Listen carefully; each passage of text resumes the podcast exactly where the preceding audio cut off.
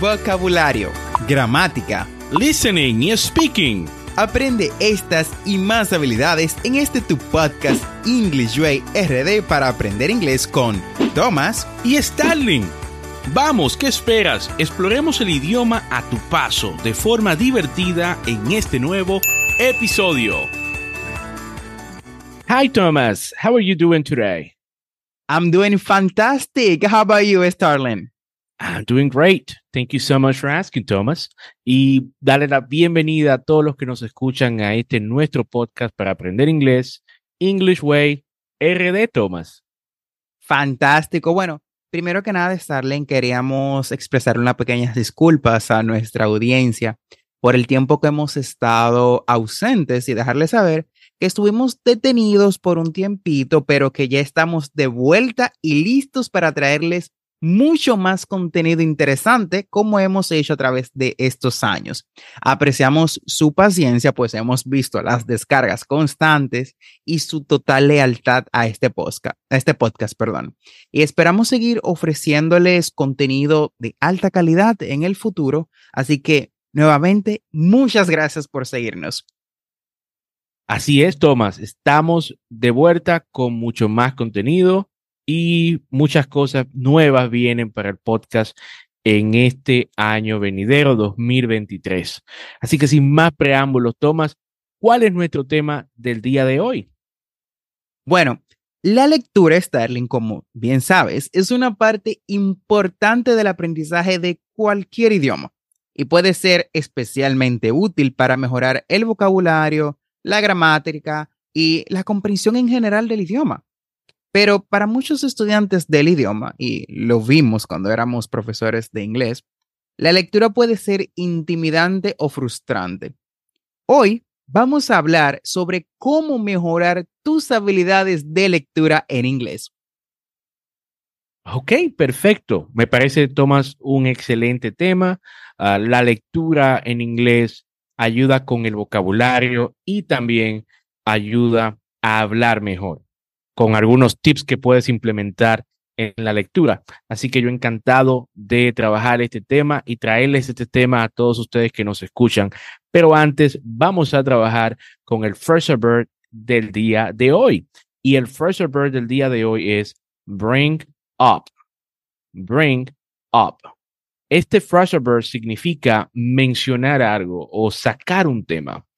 Eh, también podemos utilizar en vez de bring up mention or suggest. O sea, este phrasal lo que significa básicamente es mencionar o sugerir. Mention, mention or suggest. Ejemplo de una oración utilizando este phrasal verb es It is not a good idea to bring up politics with my family. It is not a good idea to bring up politics with my family. No es una buena idea sacar el tema de la política en mi familia. Así que el phrasal verb del día es bring up. Excelente phrasal verb, Starling. Y no solamente tiene ese, esa connotación. Lo bueno de los phrasal verbs es que son bastante versátiles.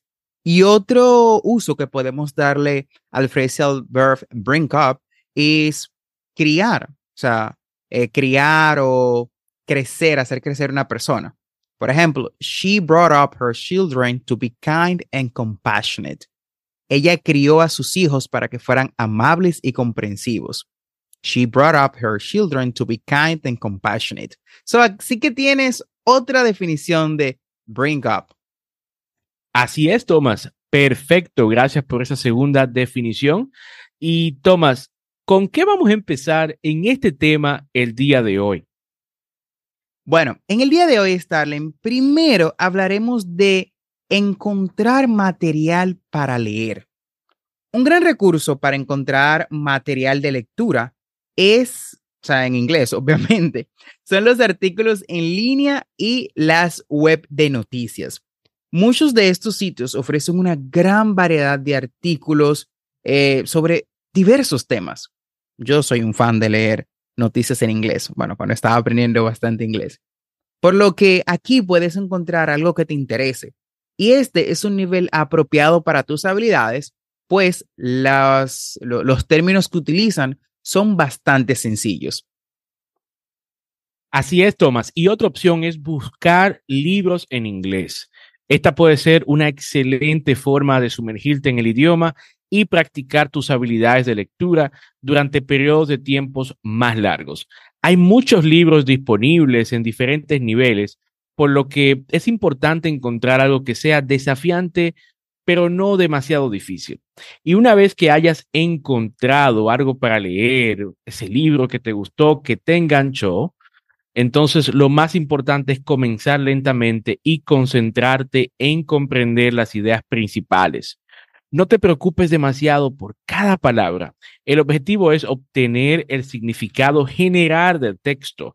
Si encuentras una palabra o frase que no entiendes, intenta descifrarla. No te vayas al diccionario de una vez, sino intenta descifrar esa palabra en el contexto que estás leyendo y luego entonces búscala en el diccionario. Eso es muy correcto, Starling. Otra estrategia de para aprender, obviamente, y tener mucha mejor comprensión en inglés es leer en voz alta. Sí, así como suena. Y te lo hemos recomendado en varias ocasiones en este podcast. Así es. Esto puede ayudarte a practicar tu pronunciación y a mejorar tu comprensión en general. Te lo aconsejo, nosotros lo hicimos. También sí. puede ser útil para leer con un compañero o en un grupo para que puedan discutir lo que hayan leído y hacerse preguntas unos a otros. Además, por lo menos en mi parte, me salvó muchas veces el yo leer en voz alta en clase, eh, con compañeros o en, en casa, cuando me tocó leer algún artículo o algo en voz alta en el trabajo y no pasar una vergüenza.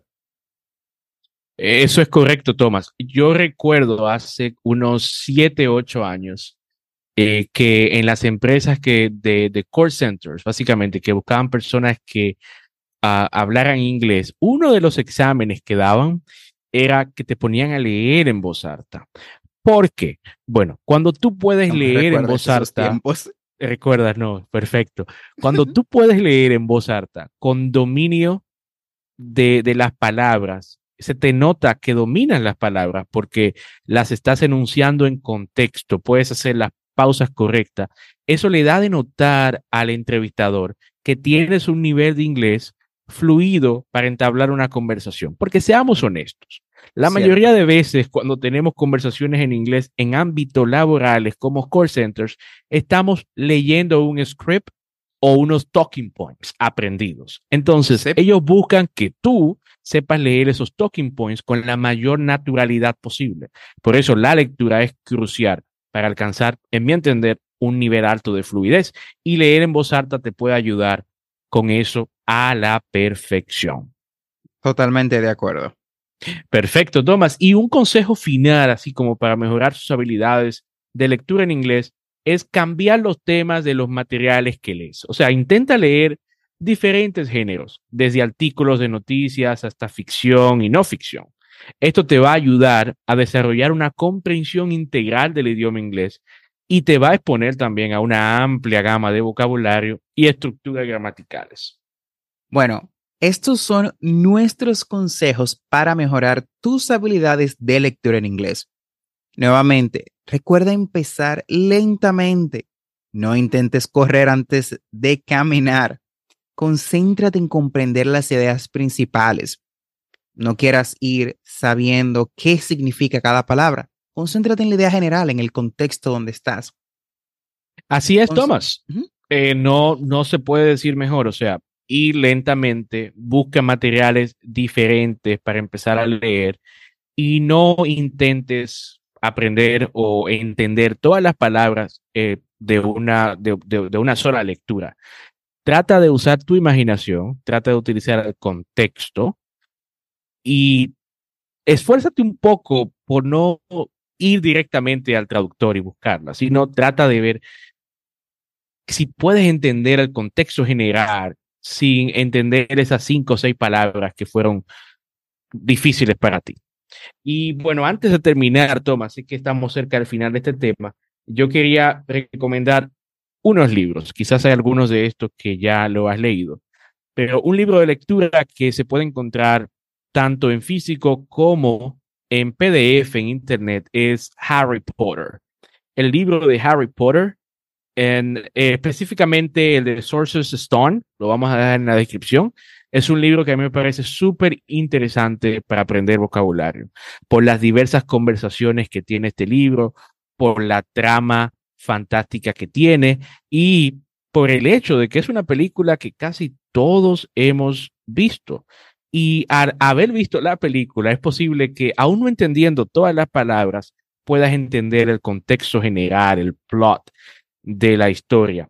Y otro libro que a mí me gusta bastante, también en esa misma línea, que también tiene una serie de televisión, es 13 Reasons Why, de Jay Asher. So, 13 Reasons Why es un libro también que yo recomiendo para empezar así a adentrarte en la lectura. Vamos a decir que tú eres un estudiante que tiene un nivel cuasi intermedio, ahí entre un poquito más que básico. Estos dos libros te pueden retar, porque sí te van a retar, pero creo que eventualmente, por el hecho de que son series, películas, tú lo vas a poder entender y te va a dar muchísima confianza. Y si implementas el tip que dijo Tomás de leer en voz alta, mucho, mucho mejor. ¿Y tú, Tomás, tienes por ahí algún libro, alguna recomendación de lectura?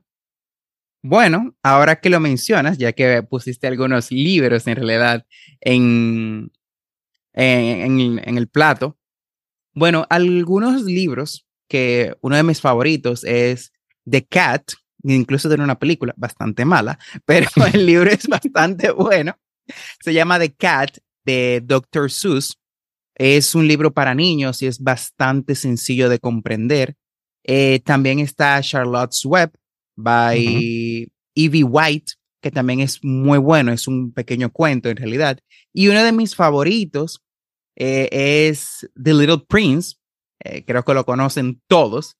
hay, no sé cómo se pronuncia su, nombre, pero es Antoine Saint-Exupéry, es su nombre francés pero todos conocen el, el, Principito, en inglés The Little Prince. Son libros excepcionales, fáciles de comprender y que van a ayudarte a mejorar tu lectura en inglés.